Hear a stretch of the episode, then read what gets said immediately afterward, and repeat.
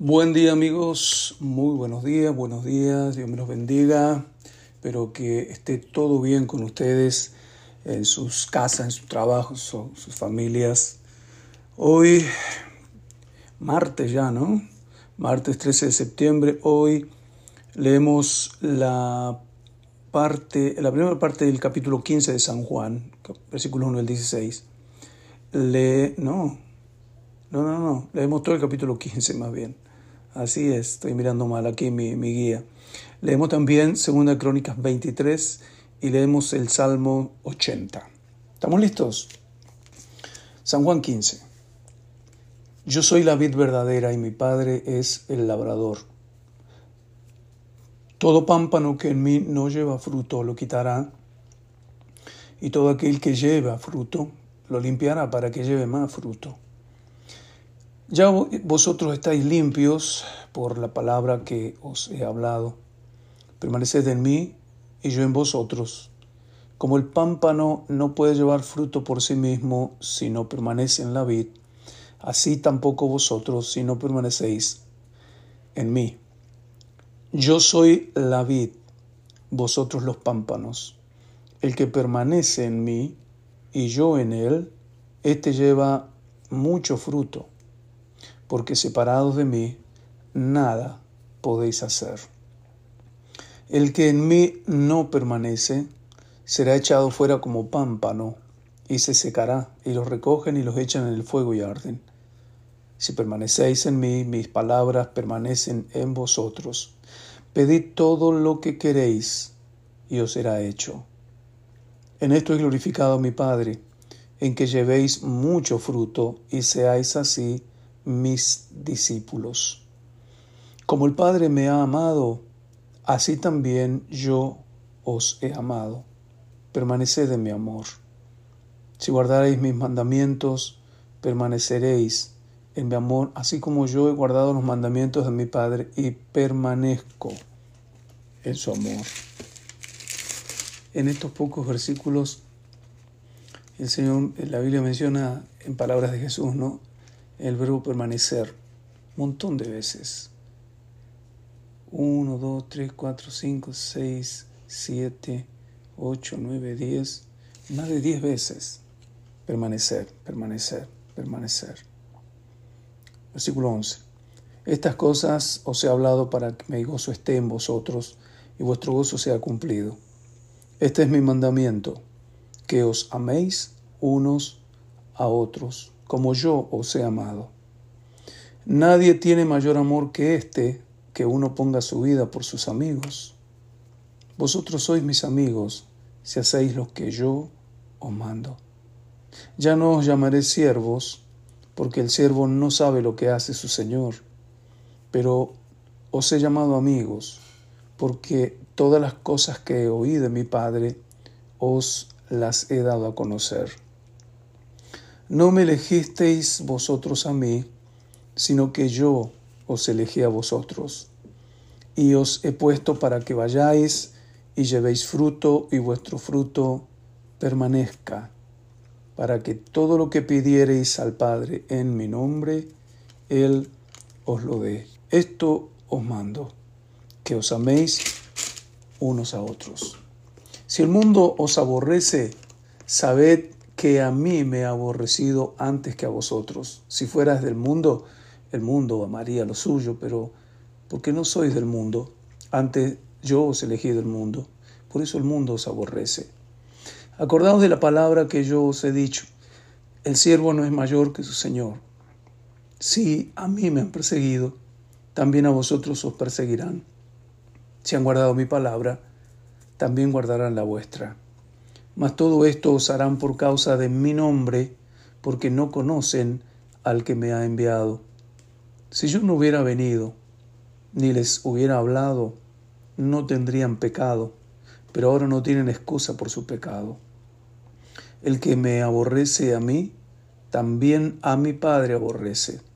Si yo no hubiese hecho entre ellos obras que ningún otro ha hecho, no tendrían pecado, pero ahora han visto y han aborrecido a mí y a mi Padre. Pero esto es para que se cumpla la palabra que está escrita en su ley. sin causa me aborrecieron. Pero cuando venga el consolador, aleluya, a quien yo os enviaré del Padre, el Espíritu de verdad, el cual procede del Padre, Él dará testimonio acerca de mí, y vosotros daréis testimonio también, porque habéis estado conmigo desde el principio. Estas cosas os he hablado para que no tengáis tropiezo. Os expulsarán de las sinagogas y aún viene la hora cuando cualquiera que os mate pensará que rinde servicio a Dios. Y harán esto porque no conocen al Padre ni a mí. Mas os he dicho estas cosas para que cuando llegue la hora os acordéis de que ya lo había dicho. Bien, bien, vamos a Segunda Crónicas. Estamos leyendo hoy el capítulo 23, la historia cuando Atalía, una mala madre de Ocosías, usurpó el trono matando a sus propios hijos. Literal. Capítulo 23 de Segunda Crónicas. En el séptimo año se animó Joviada y tomó consigo en alianza a los jefes de centenas, Azarías, de Jeroán, Ismael, hijo de Joanán, Azarías, hijo de Obed, Maasías, hijo de Adaía, y Elisafat, hijo de Sicri, los cuales recorrieron el país de Judá y reunieron a los levitas de todas las ciudades de Judá y a los príncipes de las familias de Israel y vinieron a Jerusalén. Y toda la multitud hizo pacto con el rey en la casa de Dios, y Joyada les dijo, He aquí el hijo del rey, el cual reinará como Jehová ha dicho respecto a los hijos de David. Ahora haced esto una tercera parte de vosotros, los que entran el día de reposo, estarán de porteros con los sacerdotes y los levitas. La otra tercera parte a la casa del rey y la otra tercera parte a la puerta del cimiento, y todo el pueblo estará en los patios de la casa de Jehová. Y ninguno entre en la casa de Jehová, sino los sacerdotes y levitas que ministran estos entrarán porque están consagrados, y todo el pueblo hará guardia delante de Jehová. los levitas rodearán al rey por todas partes, y cada uno tendrá sus armas en las manos. Cualquiera que entre en la casa, que muera, y estaréis con el rey cuando entre y cuando salga. Y los levitas y todo Judá lo hicieron todo como lo había mandado el sacerdote Joiada, y tomó cada jefe a los suyos y los que entraban el día de reposo, y los que salían el día de reposo porque el sacerdote Joyada no dio licencia a las compañías. Dio también el sacerdote Joyada a los jefes de centenas las lanzas, los paveses y los escudos que habían sido del rey David y que estaban en la casa de Dios. Y puso en orden a todo el pueblo, teniendo cada uno su espada en la mano, del rincón derecho del templo hasta el izquierdo, hacia el altar y la casa alrededor del rey por todas partes. Entonces sacaron al hijo del rey y le pusieron la corona y el testimonio y lo proclamaron rey, y Joyada y sus hijos lo ungieron diciendo luego, viva el rey. Cuando Atalía oyó el estruendo de la gente que corría y de los que aclamaban al rey, vino el pueblo a la casa de Jehová, y mirando vio al rey que estaba junto a su columna a la entrada, y los príncipes y los trompeteros junto al rey, y que todo el pueblo de la tierra mostraba alegría, sonaba bocinas y los cantores con instrumentos de música dirigían la alabanza. Entonces Atalía rasgó sus vestidos y dijo, traición, traición. Pero el sacerdote Joyada mandó que salieran los jefes de centenas del ejército y les dijo, sacadla fuera del recinto, y al que la siguiera matad los filos de espada, porque el sacerdote Joyada había mandado que no la matasen en la casa de Jehová. Ellos pues la echaron mano, luego que ella hubo pasado la entrada de la puerta de los caballos de la casa del rey, allí la mataron. Joyada hizo pacto entre sí todo el pueblo y el rey, que serían pueblo de Jehová, Después de esto entró todo el pueblo en el templo de Baal y lo derribaron, también sus altares, e hicieron pedazos sus imágenes y mataron delante de los altares a Matán, sacerdote de Baal. Luego ordenó Joyada los oficios en la casa de Jehová bajo la mano de los sacerdotes y levitas, según David los había distribuido en la casa de Jehová para ofrecer a Jehová los holocaustos, como está escrito en la ley de Moisés, con gozo y con cánticos, conforme a la disposición de David. Puso también porteros a las puertas de la casa de Jehová para que por ninguna vía entrase en ningún inmundo. Llamó después a los jefes de centenas y a los principales, a los que gobernaban el pueblo y a todo el pueblo de la tierra para conducir al rey desde la casa de Jehová Y cuando llegaron a la mitad de la puerta mayor de la casa del rey, sentaron al rey sobre el trono. Y se regocijó todo el pueblo del país, y la ciudad estuvo tranquila después que mataron a Atalía a filo de espada. Terminamos la lectura de hoy con Salmos capítulo 80. Oh pastor de Israel, escucha tú que pastoreas como a ovejas a, José, que estás entre los querubines, resplandece. Despierta tu poder delante de Efraín, de Benjamín y de Manasés, y ven a salvarnos. Oh Dios, restauranos, haz resplandecer tu rostro, y seremos salvos. Hay un, un canto, me acuerdo.